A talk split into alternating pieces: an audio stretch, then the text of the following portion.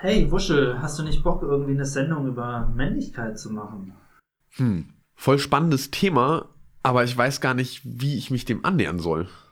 Hey, lass doch einfach vielleicht mal ein Bierchen trinken und dabei ein bisschen quatschen und uns ein Sendekonzept überlegen. Und was ist, wenn wir erstmal nach Musik suchen? Das hört sich gut an, ja. Lass mal mit Musik anfangen. Reines Mett und Speck vom Schwein, die Würzmischung bleibt streng geheim. Ähm, ja, na, wir haben ja so ein bisschen die Frage mit, warum ist es eigentlich so schwer, über Männlichkeit zu sprechen? Genauso in den Raum gestellt, um damit anzufangen. Ja, ich glaube, also für mich macht sich gerade sehr doll so ein bisschen was auf, was also diese Abgrenzung zwischen Mann und Männlichkeit.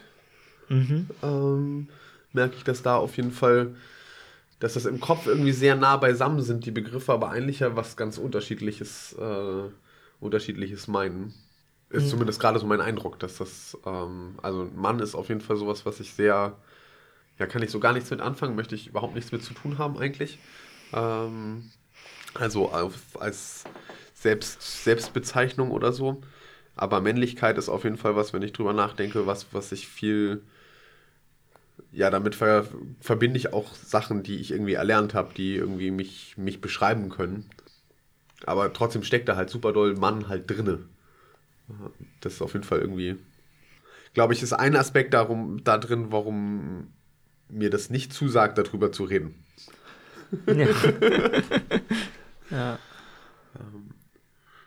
Er ist ähnlich bei mir. Also ich bin auch so mit äh, mich selber als Mann zu bezeichnen, finde ich absolut grauslich und will ich ja. nicht. Und äh, trotzdem sehe ich natürlich, dass ich einfach ja durch, durch meine Erziehung letztendlich eine männliche Attitüde letztendlich gelernt habe und halt viel Privilegien mitbekommen habe, obwohl ich sie nie haben wollte wurden mir halt so ein bisschen in den Schoß gelegt und natürlich habe ich davon profitiert und profitiere ich bis heute davon. Genau, also auf dem Aspekt kann ich sehr viel mit Männlichkeit anfangen und halt gerade über die Sozialisation als Mann letztendlich ja schon dann ja auch wieder eine, eine Verbindung haben, aber als Eigenbezeichnung mag ich das nicht. Mag deswegen darüber eigentlich auch nicht sprechen. Ich glaube, was halt auch so mit dazu gehört, ist halt einfach so dieser Punkt mit, dass dann mit natürlich auch, ähm, damit muss ich letztendlich auch mir anschauen, wo habe ich Leute verletzt. Also wo habe ich sozusagen meine Privilegien benutzt, wo es eigentlich nicht cool ist, sie benutzt zu haben und halt einfach ja. damit anderen Leuten halt irgendwelche Schäden zugefügt oder halt sie verletzt. Deswegen ist es halt immer auch so ein Punkt mit, okay, wenn ich da hinschaue, dann wird mir auch bewusst, mit was ich auch an Scheiße gebaut habe. So. Also es ist quasi von sich heraus schwierig, dahin zu gucken, weil es halt einfach kein, kein positives Thema ist.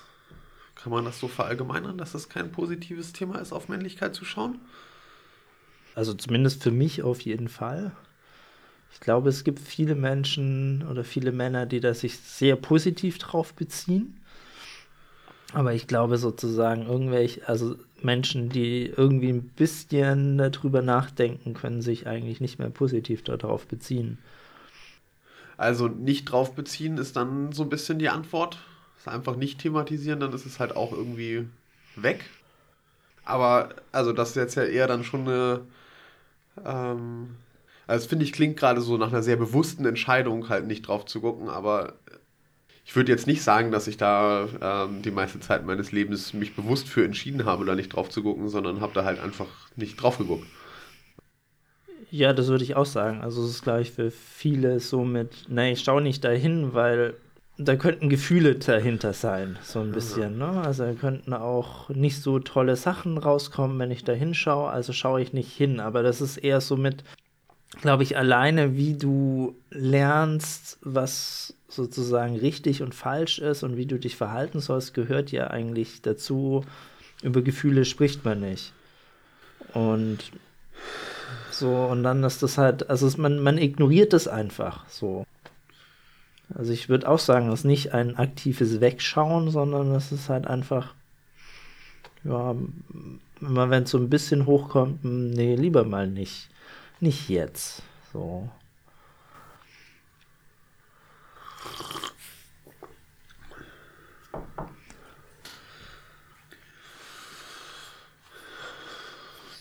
Hm.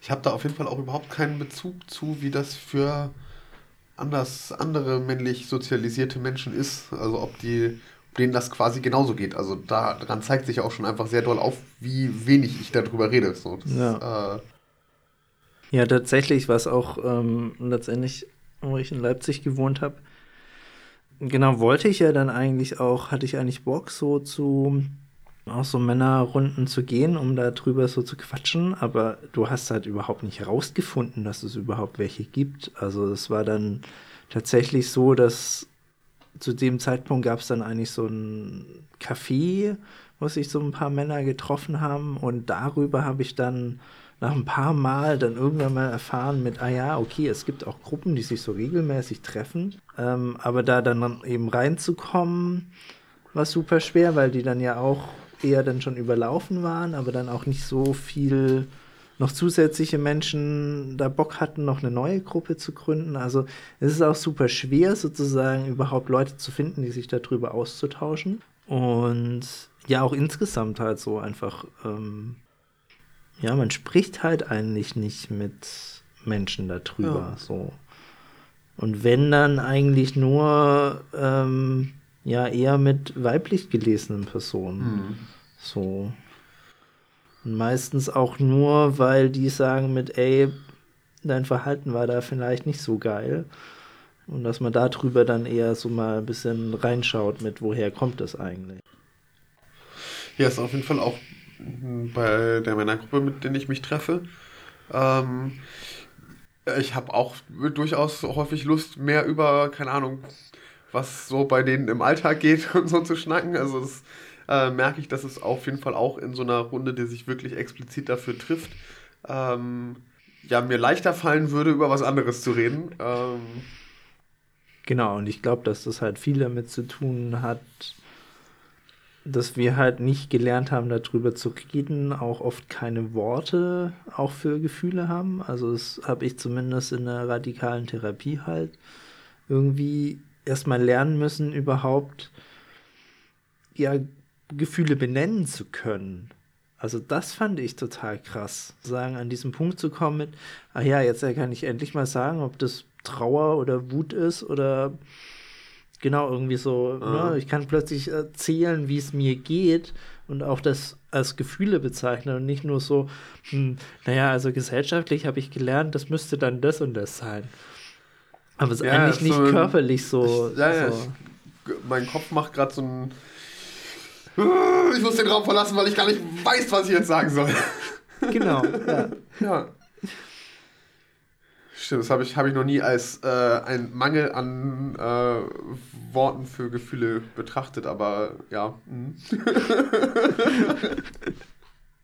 Wenn ich da gerade so drüber nachdenke, ist das auf jeden Fall auch was, wo ich sagen würde, wo ich schlechter drin geworden bin. Also so Pubertät oder so, würde ich sagen, war ich auf jeden Fall näher dran an meinen Gefühlen. Ja, macht so ein bisschen die Frage auf, wie, wie, wie denn damit umgehen, dass das so kacke ist. ja, mehr drüber sprechen, um ja. halt die Worte zu finden. Ne? Also, ich glaube, man muss es halt aktiv tatsächlich ja. viel darüber sprechen, damit man überhaupt eben besser darüber sprechen kann. Also.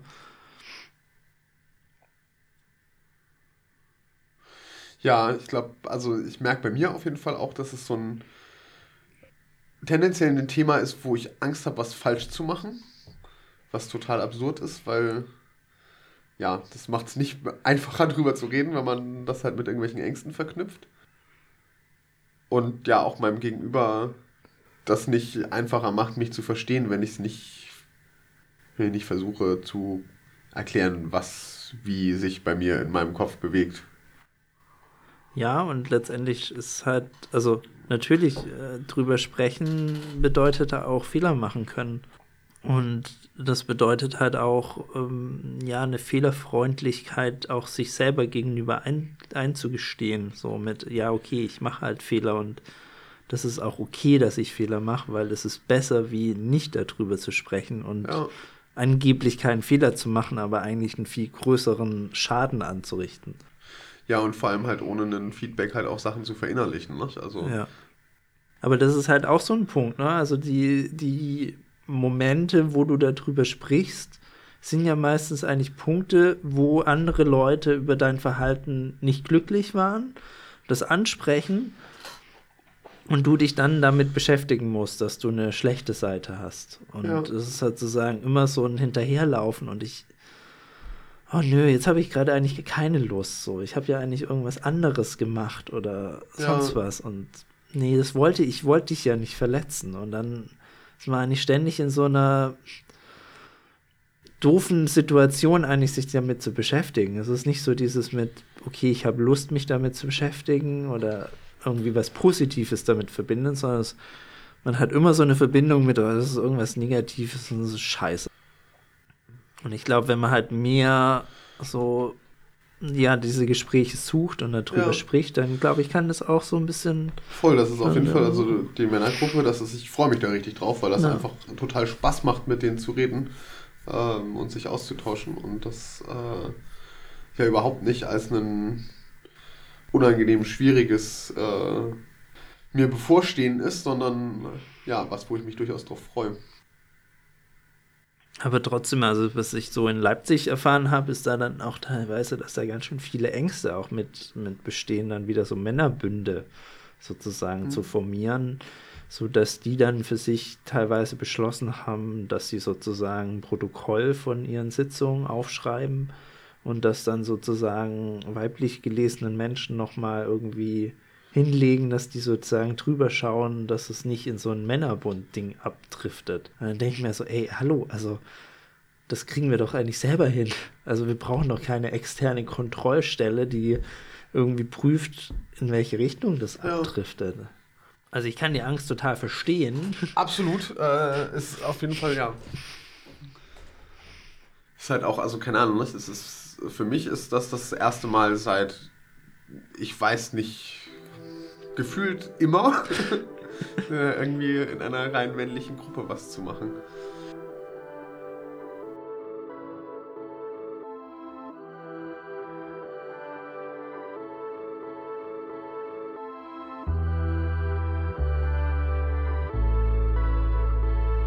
Beim ersten Spielplatzbesuch übten wir Sand in die Augen schmeißen. Und ganz egal, was andere Kinder sagen, drauf zu scheißen. Abracadabra, dreimal schwarzer Kater, spielen Mutter, Mutter, Kind oder Vater, Vater, Vater. Da gibt es bei dir denn so Erfahrungen aus Kindheit, wo du sagst, so, ey, da, da wurde ich irgendwie männlich geprägt oder ähm, irgendwas, was du damit irgendwie verbindest in deiner Kindheit? Also, ja, auf jeden Fall. Vater von zwei Freundinnen von mir. Äh, der hat auf jeden Fall andauernd so Sprüche gebracht wie ein Indianer kennt keinen Schmerz und ähm, den fand ich aber auch als Kind einfach schon hart unangenehm. Und ich glaube eher, dass so meine Mutter mir, also Sachen, die auch wirklich bei mir hängen geblieben sind, so von keine, keine Schwäche zeigen, immer weitermachen, gar nicht unbedingt als einen also ne, sie hat mir da was beigebracht, was sie selbst verinnerlicht hat, äh, aber bei mir ist es halt auf einen männlichen Nährboden gefallen.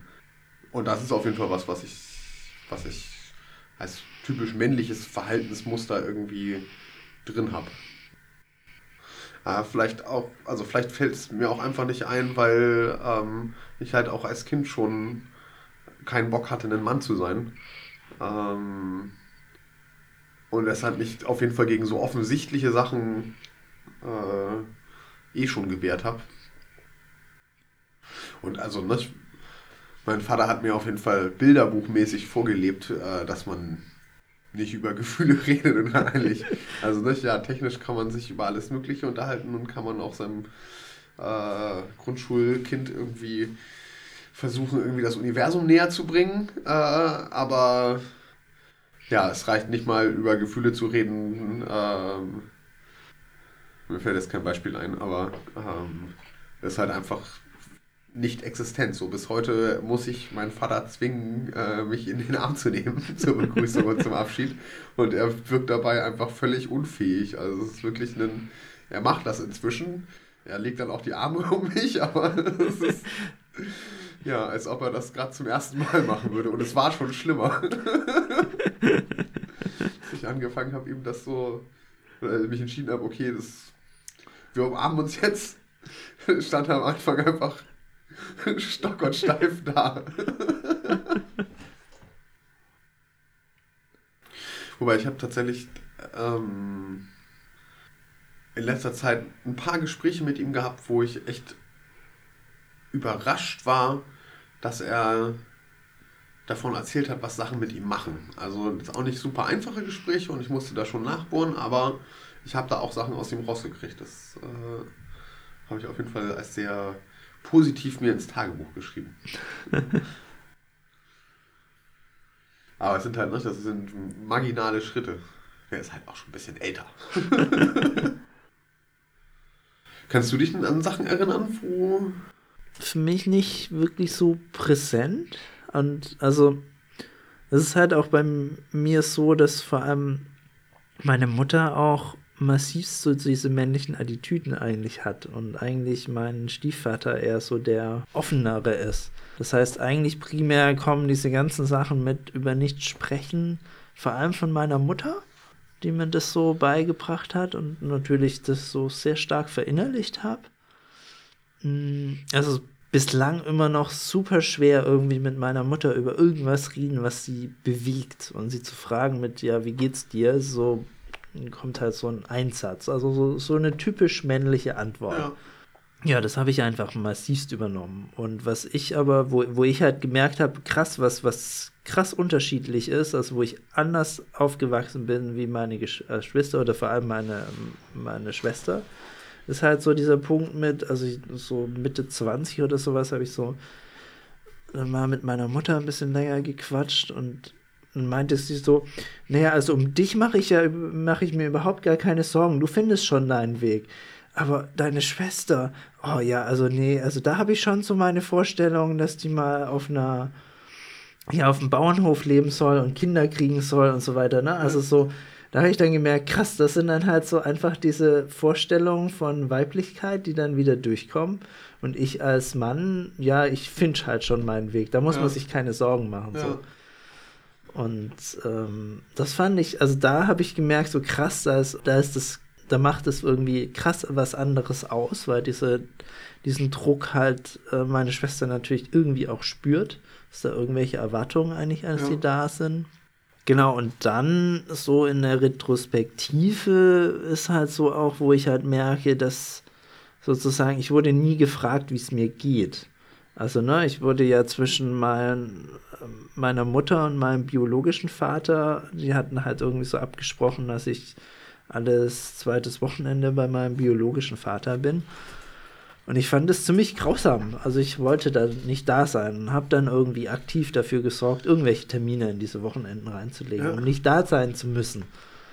Aber glaubst du denn, irgendjemand hätte mich mal gefragt? Also ich habe dann also genau, halt auch mit Mitte 20 mal irgendwie meine Mutter gefragt und meinte, ja klar, hat sie das gemerkt, dass ich das irgendwie gemacht habe. Bock drauf hast. Dass ich da traurig, ja. aber ja, aber trotzdem gab es darüber keine Gespräche. Ja. Also weder meine Mutter hat mich gefragt mit, ey, sag mal, willst du eigentlich überhaupt noch dahin? Vielleicht sollten wir das irgendwie ändern. Noch hat mein biologischer Vater irgendwie mal gemeint mit, äh, also irgendwie sehen wir uns nur noch alle zwei Monate. Ähm, wie kann das sein? Und der hat dann ja auch, also wo ich ihn aktiv sozusagen ein bisschen auch meine Familiengeschichte ein bisschen verstehen wollte, okay, wie ist es dazu gekommen, dass ich nun bei meiner Mutter aufgewachsen bin, der ja auch einfach so komplett dicht gemacht. Er hat einfach gesagt, nur er will nicht darüber reden. So geht mich Krass. nichts an. Nicht so, ja, gut. Nicer ähm, Move. ja, dann habe ich halt auch so gesagt, ja gut, mein Leben geht dich auch nichts mehr an. Ja. So.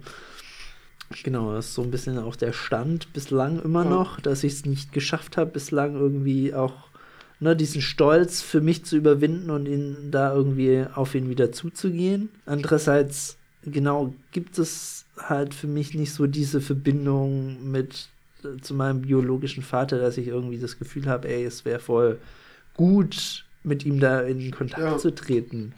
So, warum? Ja, gut, hat mich gezeugt oder es, ne, aber irgendwie, ich habe keine emotionale Verbindung irgendwie mit ja. ihm. Ja, es, also ich hatte mit meinem Vater auch, also nicht mein Vater ist so erzkonservativer Bauer und äh, uns eigentlich so spätestens seit ich irgendwie 15 war, quasi nur noch gestritten, also schon auch noch regelmäßig Sachen miteinander gemacht.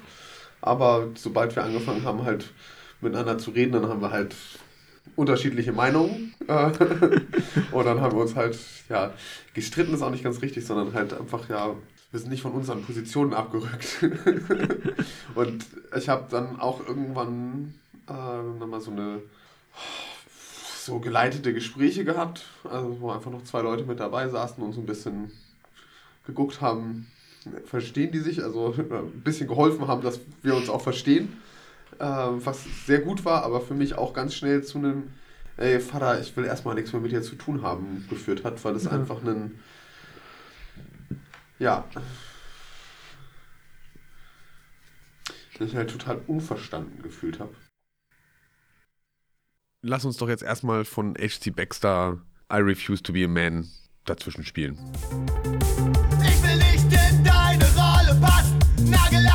Trägt man nicht. Und auch das Tanzen mach ich falsch. So krieg ich nie eine ab. Nein, ich bin kein echter Mann. Was nicht. Ja, hier geht's jetzt weiter mit dem Gespräch über Männlichkeit und Sozialisierung. Ich habe gerade überlegt, was für einen Einfluss Schule denn da eigentlich drauf hat. Also ob es irgendwie, ob ich mich erinnern kann, ob irgendwas in der Schule quasi das verstärkt oder vielleicht auch versucht hat abzuschwächen. Also mir fällt da sofort eigentlich die Geschichte ein. Gut, es ist jetzt nicht Schule, es ist eher Kindergarten. Ähm, jetzt auch nicht von mir persönlich erlebt, sondern von letztendlich Kindern von, von Freundinnen von mir. Ähm, da war es halt so, dass genau der männliche Mensch äh, eigentlich super gerne Röcke getragen hat und Kleider und damit halt super viel rumgesprungen ist, so in der Kommune ähm, äh, und genau damit halt einfach sich wohlgefühlt hat und ähm, dann eigentlich sofort, ähm, das hat sehr schnell aufgehört, nachdem die, nachdem dieser Mensch halt im Kindergarten war weil er sofort von den anderen Kindern äh, eins auf die Mütze bekommen hat, also verbal, und dann innerhalb von einer Woche keine Kleider mehr getragen hat.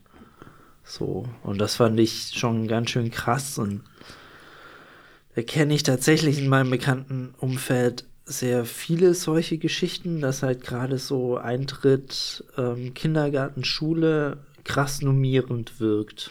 Also auch, dass äh, weiblich gelesene Kinder dann, die davor irgendwie voll Bock haben, mit Matsch rumzuspielen und zu bauen und so weiter, plötzlich dann eben anfangen mit, äh, nee, sie wollen rosa, rot tragen und äh, muss alles sauber sein und nee, Schlamm geht gar nicht mehr. Ja. Und dass das oft so wirklich ganz schön krass einschneidende Punkte sind, wo du sagen kannst, jo, äh, diese Woche hat das vollkommen über den Haufen geworfen. Krass. Da fällt mir auf jeden Fall ein Gegenbeispiel ein ähm, mhm. von dem Sohn von einer Freundin, ähm, wo auf jeden Fall im Kindergarten da Vollraum für ist, dass ähm, der mit Kleid äh, in den Kindergarten kommt.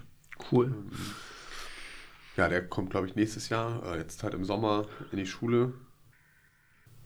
Also bei Schule fällt mir auf jeden Fall also nicht so richtig irgendwelche nichts, wo ich jetzt sagen würde, dass es hat irgendwie was verstärkt oder abgeschwächt oder so. Also ein, aber auf jeden Fall, dass ich sehr sexistisches Verhalten an den Tag gelegt habe in Schulzeit. Und irgendwoher wird das ja auch gekommen sein. Also klar, aus mir raus, aber. Äh naja, ich habe mich auf jeden Fall in der Schule äh, gerade Sportunterricht einfach massivst viel am Platz gefühlt, als äh, mit meinen Interessen nicht gehört. Also so, weil ich, also alle anderen Jungs gefühlt immer so, oh, Fußball, ja, wir wollen Fußball spielen. Einfach immer nur Fußball im Sport. Ja. Und ich so, nee, kein Bock drauf. Finde ich scheiße. Ich äh, hab, musste ein halbes Jahr musste ich, in der, musste ich Fußball spielen. Ich habe ein halbes Jahr irgendwo auf dem Feld gestanden und wenn der Ball in meine Richtung kam, dann bin ich weggegangen. habe ich tatsächlich als ganz nett in Erinnerung, weil es okay. auch, also es war irgendwie okay, dass ich das mache. Ich glaube, ich habe eine 4 in dem Halbjahr in Sport gehabt, aber eine 4 ist für komplette Verweigerung schon auch noch ganz schön okay. Naja, und dann, ja, also gerade Sportunterricht, glaube ich, schon so ein Punkt, also, ne, dass ich halt eben dann auch so Bodentouren und sowas, das waren so Punkte, wo ich super gerne gemacht habe. Und das war halt schon immer für alle anderen, äh, das ist doch so Mädchenscheiß und dafür interessiert man sich doch nicht und nee, wir wollen ja. lieber Fußball spielen. Also das habe ich einfach nicht so nach außen getragen, dass ich das eigentlich ziemlich toll fand und so ein bisschen eher versteckt mich drüber gefreut und das manchmal noch so erwähnt, weil ich halt schon wusste, naja, wenn ich das halt sozusagen offen ausspreche oder es mir auch wünsche, ja. dass ich dann halt schon verbal auf jeden Fall äh, auch einen Konter kriege von den anderen Jungs. Und so diese, ne, das, diese Witze von wegen dann in der Umkleidekabine, äh, lasse niemals die Seife fallen wegen Arschfick oder sowas. Diese Witze waren auf jeden Fall auch bei uns so in dieser Umkleidekabine ganz viel ja. präsent. Also ich. Kann ich mich nicht mehr so richtig dran erinnern. Ja, erst auf der, kurz auf der Berufsschule war, da war Sportunterricht auf jeden Fall so richtig. Nach dem Unterricht einfach so schnell wie möglich umziehen, bevor irgendwer einen Deo rausholt und äh, einfach alles mit Deo einsprüht. Ja, stimmt, Deos wurden auch, ja, da kann ich mich auch noch viel ja. erinnern. Und das ist auch, also Deo hatte ich auf jeden Fall, also ich kann mich auf jeden Fall erinnern, in meiner Pubertät habe ich mir auch mal Axt gekauft. Ähm, sicherlich, weil ich der Meinung war, das gehört, also das ist, ja, das ist bestimmt ja. irgendwas Männliches, was ich da ähm, reproduzieren wollte, versuchen wollte, irgendwie Teil von zu sein. Habe ich zum Glück schnell wieder aufgegeben. Witzig, jetzt kommen da so Erinnerungen wieder. Ich habe dann relativ schnell angefangen, das Deo von einer Freundin zu benutzen, weil das fand ich roch tatsächlich ganz gut. Irgendwas so ein Bio-Zitronen. Whatever, riecht halt nach Zitrone. Ähm, das war dann so das Deo, was ich eine längere Zeit auch benutzt habe, bis ich das mit dem Waschen aufgegeben habe.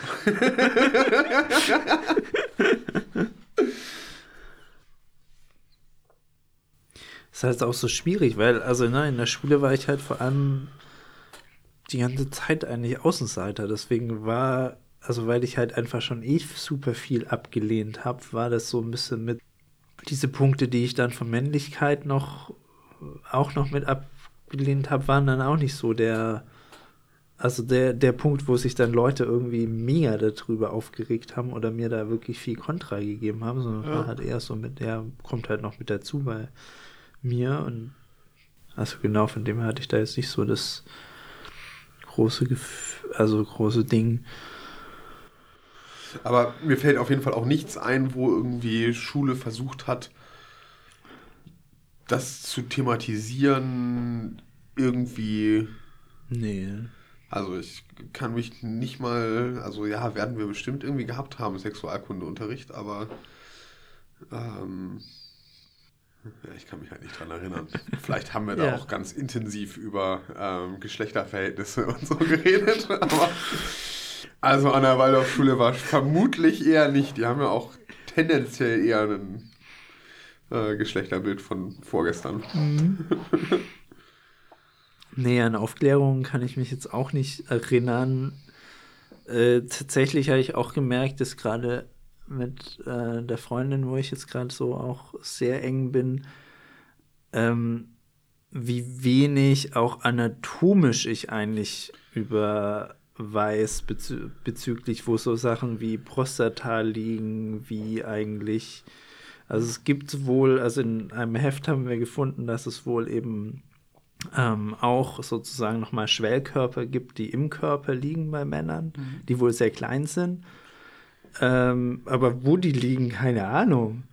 Und genau, also wie sozusagen das auch anatomisch irgendwie alles miteinander verknüpft ist, so pff, weiß ich auch überhaupt nicht so. Ja.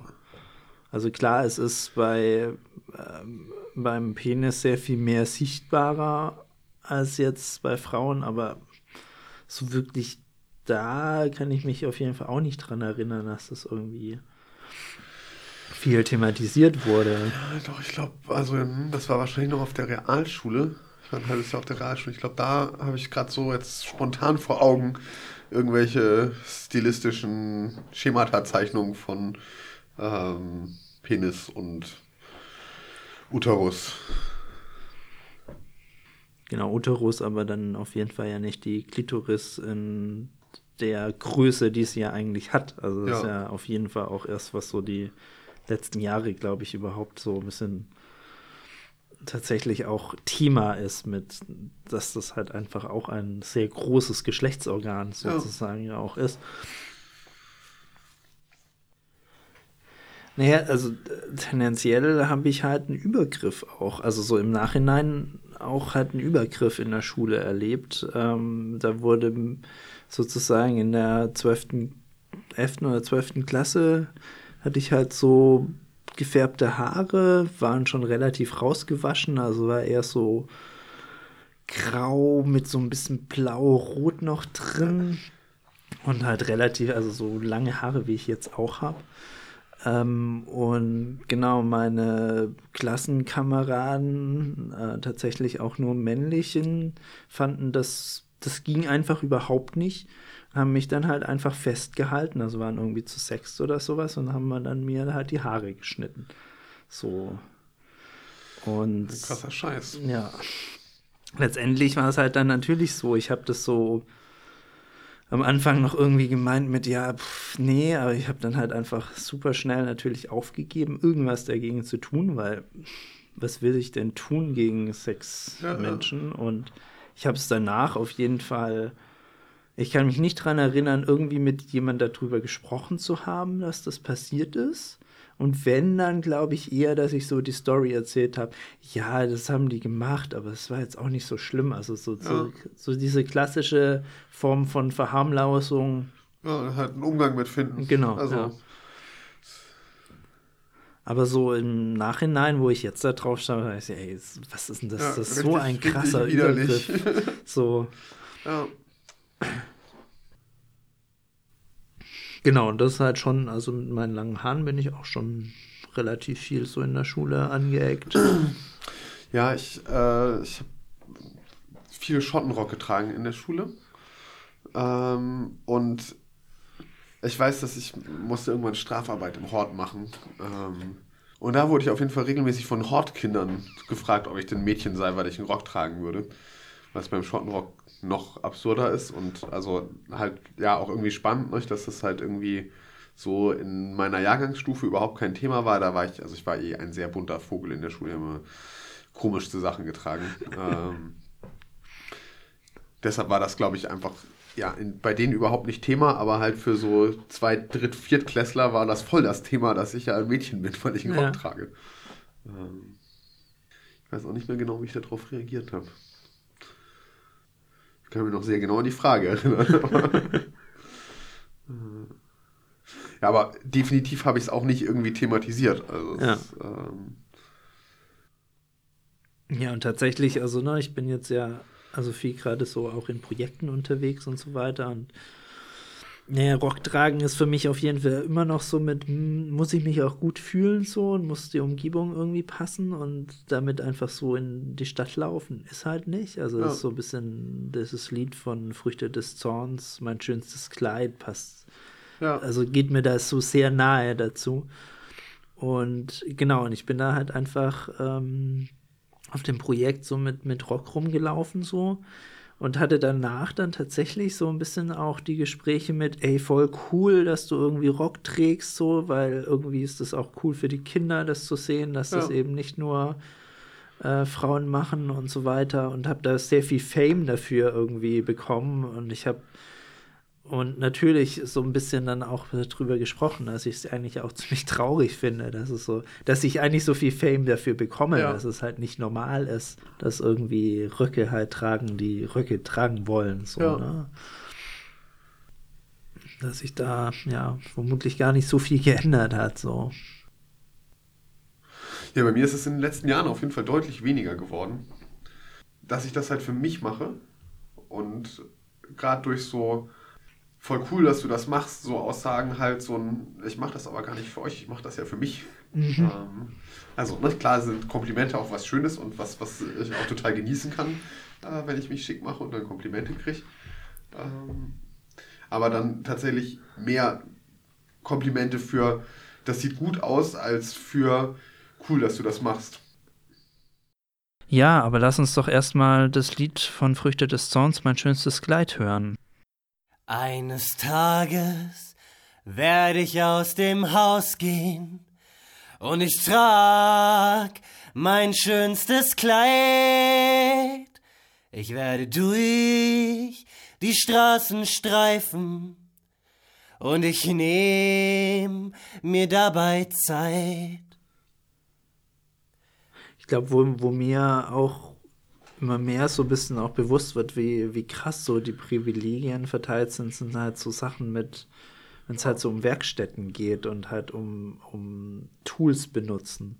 Und keine Ahnung, so ich komme in ein Projekt rein und sehe da irgendwie die Holzwerkstatt und frag so mit, ja, kann ich die auch mitnutzen? Ja, klar, kannst einfach machen. So und ich, na und ich denke mir halt immer so, ey, hallo, hier stehen richtig große Maschinen. So, keine Ahnung, warum fragt ihr nicht nach, ob ich überhaupt mit diesen Maschinen umgehen kann oder ob ich noch mal eine Einführung brauche. So. Und es wird halt immer so getan mit, ja, ja, das kriegst du schon hin. Und ich kenne halt so viele Geschichten von Menschen, die halt weiblich gelesen werden, die halt, wo denen dann einfach eine automatisch halt eine zweistündige Einführung an die Backe ge ge gelabert ja. wird und nie auf jeden Fall nicht alleine und da muss auf jeden Fall jemand dabei sein bei denselben Projekten und ich ja. denke mir halt so, ey, Leute, kommt mal klar, so. Und ich, also ich finde da schon, genau, da muss halt eigentlich in beide Richtungen was verbessert werden. Also dieses an die Backe äh, labern ist halt scheiße und dieses einfach, ja, mach halt, ja. ist halt eigentlich genauso gefährlich. Eigentlich eher so mit, ne, hier ist die Werkstatt, gibt es noch Fragen von dir, kennst du die Maschinen oder genau, brauchst du da noch eine ja. Einführung? Das wäre halt eigentlich cool, so, so ein Umgang, der für alle dann auch passt. Ja, kann man so insgesamt ein bisschen äh, zusammenfassend verkürzen. Nicht?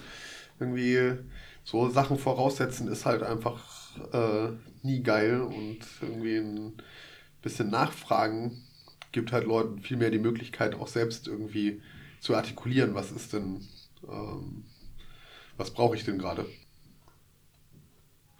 Was mir bei mir immer wieder auffällt, ist, dass wenn du sowas jetzt zum Beispiel erzählst oder ähm, auch Frauen aus meinem Umfeld mir irgendwelchen, irgendwelche Scheißerfahrungen erzählen, dann kann ich die, klar ist sehr offensichtlich, dass die scheiße sind, aber selbst fallen sie mir häufig gar nicht auf. Mhm glaube ich, so ein. Ähm, oder auch die, die Intensität von Sachen fällt mir manchmal nicht auf. Äh, was mich sehr ärgert, weil ich gar nicht weiß, wie. Ähm, ja, wie damit irgendwie umgehen. Ja, das ist auf jeden Fall auch noch ein sehr spannendes Kapitel mit, okay, ähm, was mache ich denn eigentlich, wenn ich irgendwas erkannt habe, wie reagiere ich dann da drauf? Ja. Also das ist zumindest gerade auch eine Frage, die mich persönlich auch super viel beschäftigt, weil ich so gemerkt habe, ich habe das Gefühl einfach, oder genau, ich erkenne mittlerweile einige Sachen, aber bin dann, stehe dann halt so ein bisschen davor. Und jetzt? Jetzt ja. habe ich es erkannt, aber fuck, ich habe halt nicht die Erfahrung von meinem ganzen Leben damit irgendwie einen Umgang zu finden, sondern für mich ist es tatsächlich irgendwie eine relativ neue Entwicklung und muss jetzt irgendwie damit, ja, muss jetzt gerade dann meinen Umgang damit finden. Und da merke ich halt, dass genau, wenn ich mit, mit äh, weiblich gelesenen Menschen darüber rede, die so dann teilweise so in meinem Alter sind, äh, eher schon so abgeklärt sind mit, pff, ja, ich hab's gemerkt, aber pff, nee, warum die jetzt was dagegen tun, so ich hat doch nie was gebracht, so, ja. also da auch schon sehr resigniert sind. Und ähm, also da merke ich halt auch krass, wie, wie sozusagen da die Privilegien mich halt erst jetzt damit zu beschäftigen, halt da auch natürlich so äh, durchscheinen oder da sind. Ja. ja, mir geht da mal wieder so ein äh, Satz, ähm, der mir in Bezug auf ähm, Black Lives Matter Proteste über den Weg gelaufen ist. Äh, ich verstehe, dass ich nie verstehen werde. Äh, der geht mir auf jeden Fall in Bezug auf so Patriarchat und was das äh, für weiblich sozialisiert oder weiblich gelesene Menschen bedeutet, ähm, kommt der auf jeden Fall bei mir immer wieder hoch. Das ist so ein, ja, ich kann mich damit auseinandersetzen, aber ich, ja, kann auf jeden Fall nicht diese Erfahrung machen. Nee. Und trotzdem merke ich halt, dass ganz viele Sachen mich mittlerweile auch persönlich berühren. Also wo ich merke, da habe ich selber eine Betroffenheit, wenn Leute sich scheiße äh, meinen Freundinnen gegenüber verhalten, dann fühle ich mich auch, also dann merke ich auch, neben mir geht es damit auch nicht gut, weil irgendwie trifft es mich auch. Weil, genau, wenn es halt einfach so scheiße reproduziert wird, so es hat halt auch was mit mir zu tun. So und tatsächlich seitdem kann ich auch besser anfangen, auch Sachen zu artikulieren, weil ich wieder von mir spreche. Ich habe sonst ja. halt das, auch das lange Zeit das Gefühl gehabt, naja, sonst, dass es so ein bisschen ein Stellvertreter in Krieg ist, den ich dann führen würde, was sich halt auch irgendwie komisch anfühlt. Also eigentlich für was zu kämpfen, was ich meine, was falsch ist, aber mich nicht so wirklich berührt, ist halt auch, geht halt nicht. Also ja. da kommt halt einfach eigentlich auch nur Murks raus. Ja, wirft dann auf jeden Fall auch direkt die Frage des Warum äh, auf. Also was ist denn dann der Antrieb, ja. wenn es äh, dich eigentlich irgendwie gar nicht betrifft. Also ist quasi auch ein wichtiger Teil zu verstehen, warum wir als männlich sozialisierte Leute davon auch betroffen sind. Also und zwar nicht nur mit ähm, positiven Auswirkungen, äh, weil das Patriarchat uns halt begünstigt, ähm, sondern was verlieren wir dadurch eigentlich auch alles? Naja, wir, wir haben jetzt ja eigentlich auch äh, so ein bisschen darüber gesprochen, mit, ne, dass wir eigentlich ja gar nicht so wirklich sagen können, was so uns Männlichkeit beigebracht hat. Aber gibt es denn von deiner Seite aus, wo du sagen würdest, naja, das wären Punkte, wo was verbessert werden kann? Also so was. Wie könnte es denn besser laufen? Äh, wahrscheinlich ziemlich simpel, indem äh, die Männer, die mich geprägt haben, ähm, ja, Gefühlen mehr Raum eingeräumt hätten. Würde ich jetzt so ganz, ganz einfach sagen. Weil, also, ne, ich kann schon sehr genau oder ziemlich gut sagen, was ich von den Männern, mit denen ich meine Jugend und Kindheit verbracht habe, was, was, mich an, was mich da geprägt hat. Aber das war halt nie Teil davon. Ja, und das ist auf jeden Fall was, was, also ne, was wir alle irgendwie anders machen können, weil das halt nicht irgendwie ausschließlich mein Vater war, sondern das waren vor allem Männer, die nicht mein Vater waren. Ja. Ich würde es, glaube ich, noch weiter fassen. Eigentlich alle Menschen, die mit Kindern zu tun haben, äh, letztendlich, ja, dass die letztendlich halt Kinder fragen, so was, was sie fühlen und denen sozusagen Werkzeug mit oh. an die Hand geben, äh, diese Gefühle zu artikulieren oder genau da ja, darüber zu sprechen. Nicht nur Kindern, oder? Sondern eigentlich, also nicht, das ist klar, bei Kindern ja. ist es vielleicht noch wichtiger als bei Erwachsenen, aber auch ähm, unter Erwachsenen äh, gibt es ja noch ein bisschen Hoffnung auf äh, Entwicklung. ja. ja, und das stimmt auch immer, ist so ein bisschen auch eigentlich ein sehr komisches Konzept, immer zu sagen, naja, die nächste Generation macht es dann besser. So, Warum soll sie was besser hinbekommen, wenn wir es nicht besser schaffen? Also von ja. dem her, ja, müssen wir es erstmal besser machen, dann, dann haben die Kinder auf jeden Fall auch einen cooleren Start, so. Und dann können die von da aus loslegen, so. Ja, und halt einfach insgesamt, dass das mehr Thema ist. Nicht ein Thema wie, keine Ahnung, Pest und Cholera, sondern eher ein Thema wie Fußball. Ja, genau. Was man Bock drauf hat. Ja. So als Mann. Ja.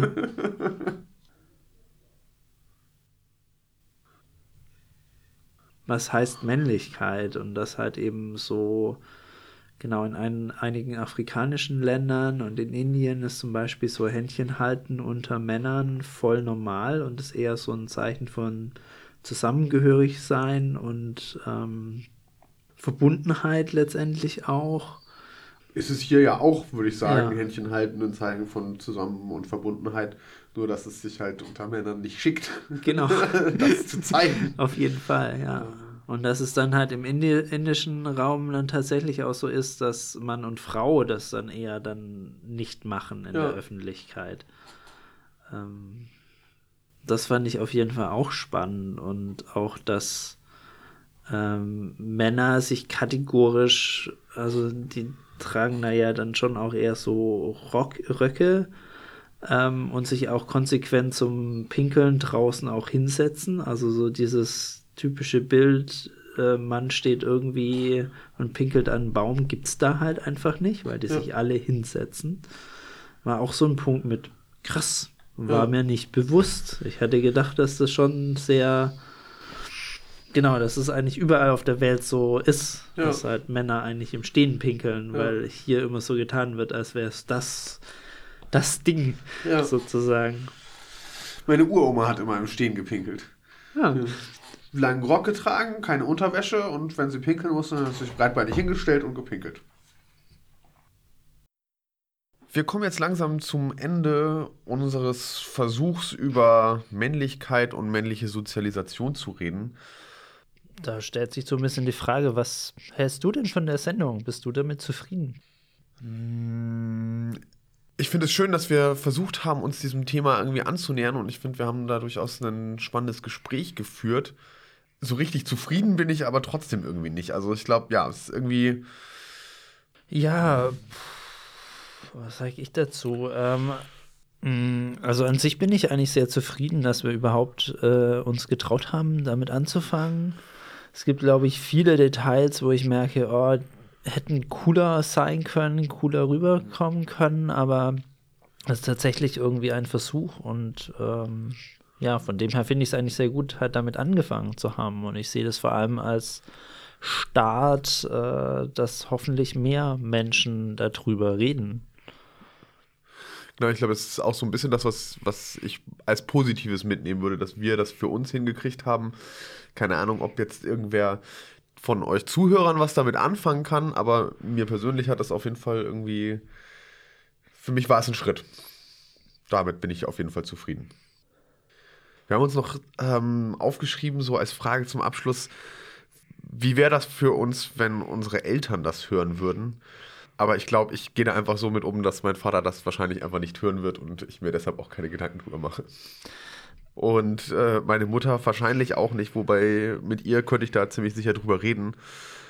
Naja, bei mir ist es so, meine Eltern sind weit weg, die werden das nicht mitbekommen, wenn ich es nicht aktiv denen irgendwie vor die Füße schmeiße tatsächlich habe ich auch überlegt, genau das zu tun und halt irgendwie nochmal dann in der Mail zu schreiben mit, ey, es kann ja auch ein guter Startpunkt sein, äh, vielleicht über Themen, die da eben hochgekommen sind, einfach auch zu reden.